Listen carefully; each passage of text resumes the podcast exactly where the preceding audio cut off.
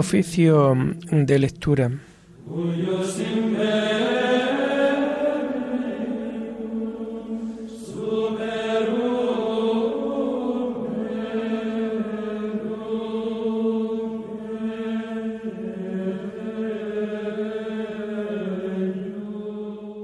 Comenzamos el oficio de lectura de este viernes 14 de julio del año 2023 viernes de la decimocuarta semana del tiempo ordinario.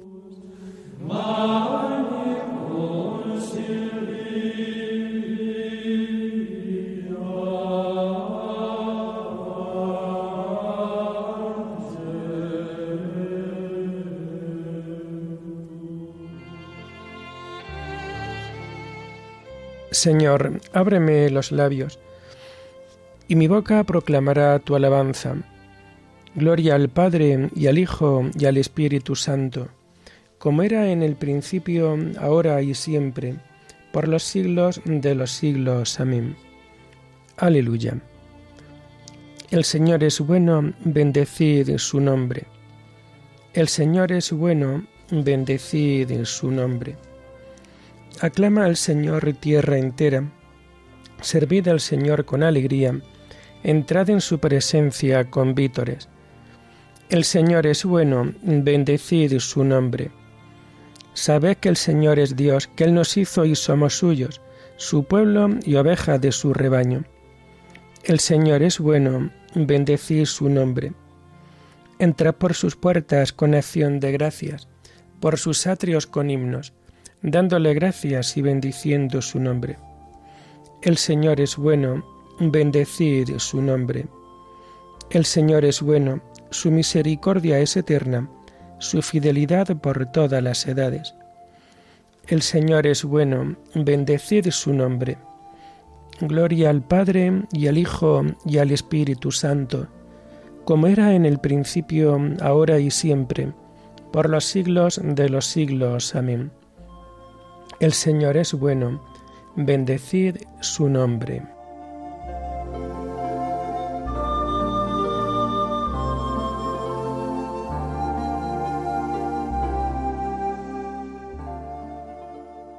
Hacemos el himno de las laudes del viernes de la segunda semana del Salterio y que encontramos en las páginas 816 y 817. Por el dolor creyente que brota del pecado, por haberte querido de todo corazón, por haberte, Dios mío, tantas veces negado, tantas veces pedido de rodillas perdón por haberte perdido, por haberte encontrado, porque es como un desierto nevado mi oración, porque es como la hiedra sobre un árbol cortado, el recuerdo que brota cargado de ilusión.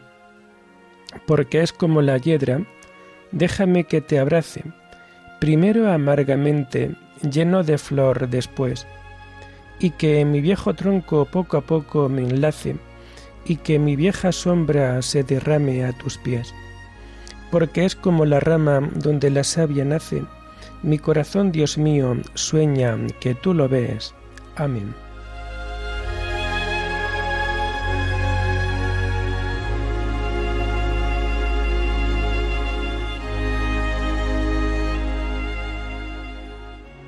Tomamos los salmos del viernes de la segunda semana del Salterio en el oficio de lectura y que vamos a encontrar a partir de la página 814. Señor, no me castigues con cólera. Señor, no me corrijas con ira, no me castigues con cólera. Tus flechas se me han clavado, tu mano pesa sobre mí no hay parte ilesa en mi carne a causa de tu furor. No tienen descanso mis huesos a causa de mis pecados. Mis culpas sobrepasan mi cabeza, son un peso superior a mis fuerzas. Gloria al Padre y al Hijo y al Espíritu Santo, como era en el principio, ahora y siempre, por los siglos de los siglos. Amén. Señor, no me castigues con cólera.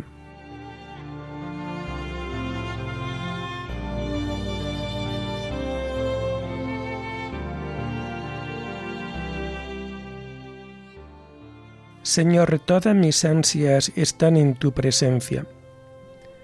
Mis llagas están podridas y supuran por causa de mi insensatez. Voy encorvado y encogido, todo el día camino sombrío. Tengo la espalda ardiendo, no hay parte ilesa en mi carne. Estoy agotado, deshecho del todo, rujo con más fuerza que un león. Señor mío, todas mis ansias están en tu presencia, no se te ocultan mis gemidos. Siento palpitar mi corazón, me abandonan las fuerzas y me falta hasta la luz de los ojos. Mis amigos y compañeros se alejan de mí, mis parientes se quedan a distancia, me tienden lazo los que atentan contra mí, los que desean mi daño me amenazan de muerte, todo el día murmuran traiciones. Gloria al Padre y al Hijo y al Espíritu Santo, como era en el principio, ahora y siempre, por los siglos de los siglos. Amén. Señor, todas mis ansias están en tu presencia.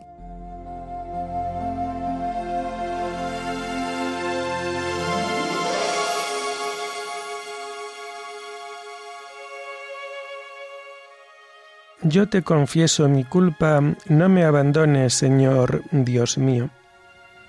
Pero yo como un sordo no oigo, como un mudo no abro la boca. Soy como uno que no oye y no puede replicar.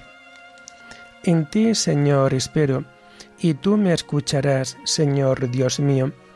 Esto pido, que no se alegren por mi causa, que cuando resbale mi pie no cante en triunfo. Porque yo estoy a punto de caer, y mi pena no se aparta de mí. Yo confieso mi culpa, me aflige mi pecado. Mis enemigos mortales son poderosos, son muchos los que me aborrecen sin razón, los que me pagan males por bienes, los que me atacan cuando procuro el bien. No me abandones, Señor, Dios mío, no te quedes lejos, ven a prisa a socorrerme, Señor mío, mi salvación. Gloria al Padre y al Hijo y al Espíritu Santo como era en el principio, ahora y siempre, por los siglos de los siglos. Amén. Yo te confieso mi culpa, no me abandones, Señor Dios mío.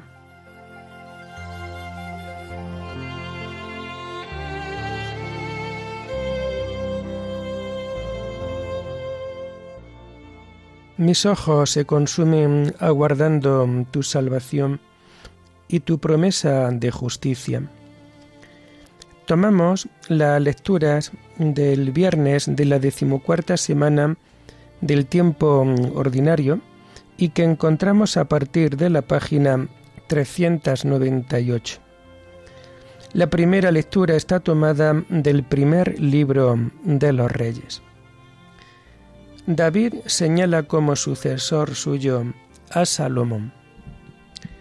En aquellos días Natán dijo a Betsabé, madre de Salomón, ¿No has oído que Adonías, hijo de Hagit, se ha proclamado rey sin que lo sepa David nuestro Señor?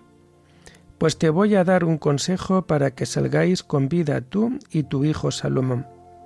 Vete al rey David y dile, Majestad, tú me juraste, tu hijo Salomón me sucederá en el reino y se sentará en mi trono. Entonces, ¿por qué Adonías se ha proclamado rey? Mientras estés tú allí hablando con él, entraré yo detrás de ti para completar tus palabras. Bersabé se presentó al rey en la alcoba. El rey estaba muy viejo y la sunamita Abisag lo cuidaba. Besabé se inclinó postrándose ante el rey, y éste le preguntó, ¿Qué quieres?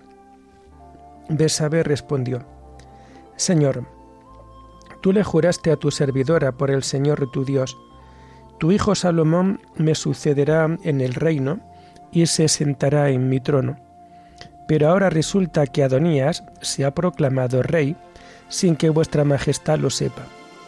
Ha sacrificado toros, terneros, cebados y ovejas en cantidad, y ha convidado a todos los hijos del rey, al sacerdote Abiatar y al general Joab, pero no ha convidado a tu siervo Salomón.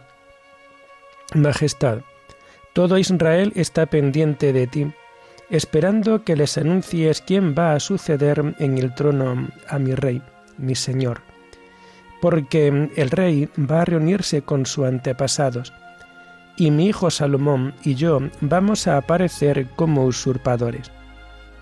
Estaba todavía hablando con el rey cuando llegó el profeta Natán. Avisaron al rey. Ahí está el profeta Natán. Natán se presentó al rey, se postró ante él rostro en tierra y dijo, Majestad, sin duda tú has dicho, Adonías me sucederá en el reino y se sentará en mi trono, porque hoy ha ido a sacrificar toros, terneros cebados y ovejas en cantidad, y ha convidado a todos los hijos del rey, a los generales y al sacerdote Abiatar, y ahí están banqueteando con él y le aclaman, Viva el rey Adonías. Pero no ha convidado a este servidor tuyo, ni al sacerdote Sadoc, ni a Benayas, hijo de Jehoyadam, ni a tu siervo Salomón. Si esto se ha hecho por orden de vuestra majestad, ¿por qué no habías comunicado a tus servidores quién iba a sucederte en el trono? El rey David dijo, llamadme a Besabe. Ella se presentó al rey y se quedó en pie ante él. Entonces el rey juró, Vive Dios, que me libró de todo peligro. Te juré por el Señor Dios de Israel. Tu hijo Salomón me sucederá en el reino y se sentará en mi trono, pues voy a hacerlo hoy mismo. Besabé se inclinó rostro en tierra ante el rey y dijo, Viva siempre el rey David y mi señor el rey David ordenó, llamadme al sacerdote Sadoc, al profeta Natán y a Benayas, hijo de Jehoyadam. Cuando se presentaron ante el rey, éste le dijo, Tomad con vosotros a los ministros de vuestro señor, montad a mi hijo Salomón en mi propia mula, bajadlo al manantial, el sacerdote Sadoc lo ungirá allí, rey de Israel. Tocad la trompeta y aclamad, Viva el rey Salomón. Luego subiréis detrás de él cuando llegue se sentará en mi trono y me, sucederá en el reino, porque lo nombro jefe de Israel y de Judá. David fue a reunirse con sus antepasados y lo enterraron en la ciudad de David. Reinó en Israel cuarenta años, siete en Hebrón y treinta y tres en Jerusalén. Salomón le sucedió en el trono y su reino se consolidó.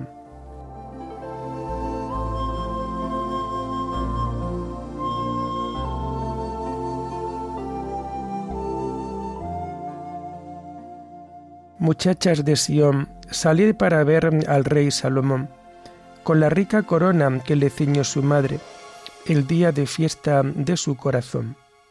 Dios mío, confía tu juicio al rey para que rija a tus humildes con rectitud, el día de fiesta de su corazón.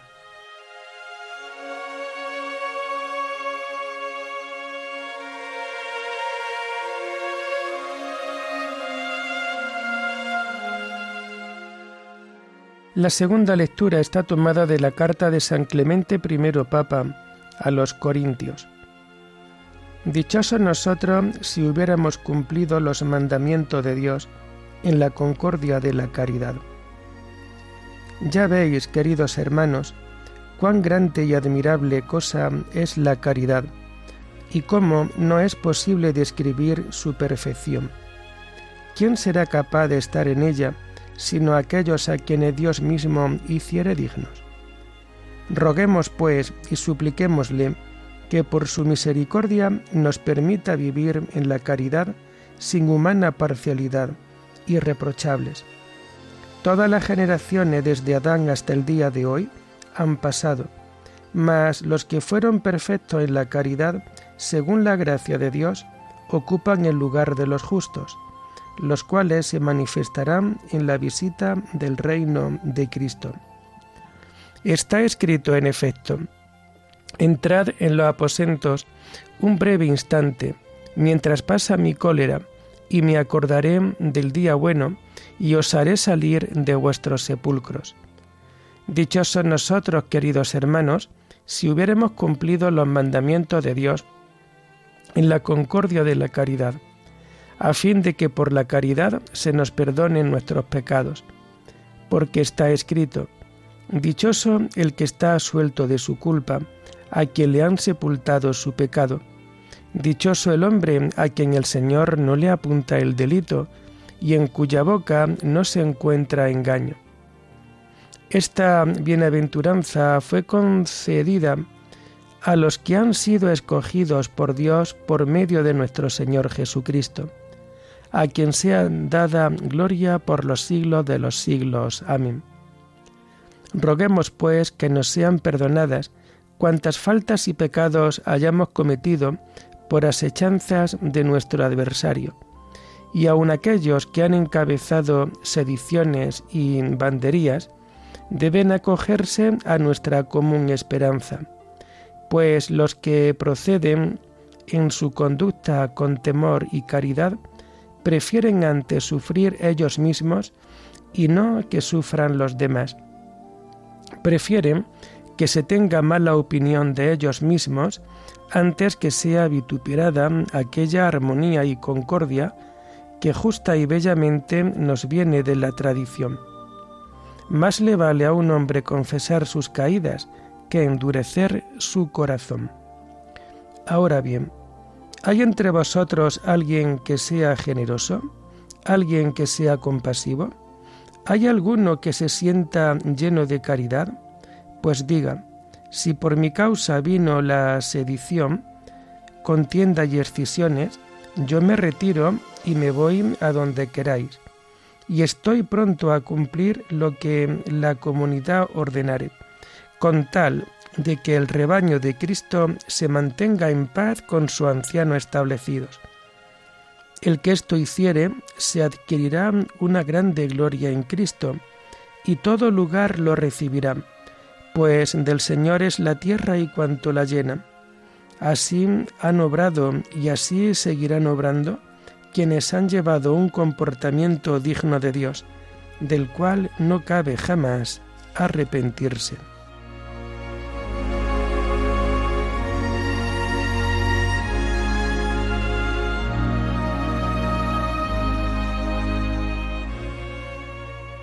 Hemos recibido de Dios este mandamiento quien ama a Dios, ame también a su hermano.